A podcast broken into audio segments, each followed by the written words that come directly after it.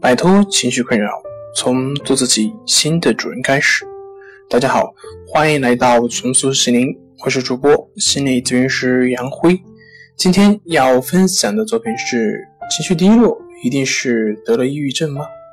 想了解我们更多更丰富的作品，可以关注我们的微信公众账号“重塑心灵心理康复中心”。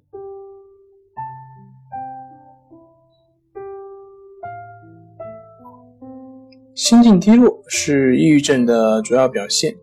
抑郁症属于心理学的范畴，但是却不单纯的表现为心理的问题，可能还会诱发一些躯体上的相关症状，比如口干、便秘、恶心、憋气、出汗、性欲减退等。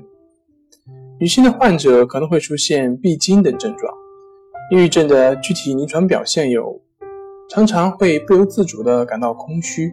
会为一些小事感到苦闷、愁眉不展，觉得生活没有价值和意义，对周围一切都失去信心，整天无精打采、非常懒散、不修边幅、随遇而安、不思进取，长时间的失眠，尤其是以早醒为特征，醒后就难以再次入睡，经常感到不安，莫名其妙的感到心慌，思维反应也变得迟钝，遇到事情难以决断。行动也变得迟缓、敏感而多疑，总是怀疑自己有大病。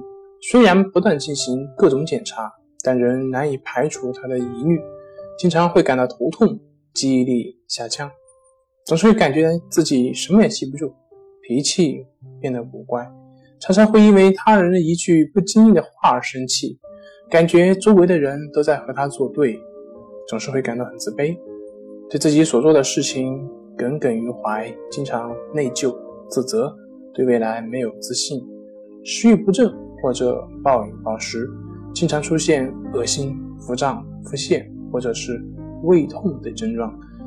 但是检查时呢，却又没有明显的症状。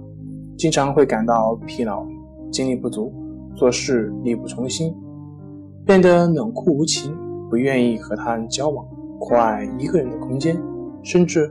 自己的父母都会难以跟他进行交流，害怕他人会伤害自己，对性生活失去兴趣，甚至会厌恶，觉得恶心，常常有自杀的念头，认为自杀是一种解脱。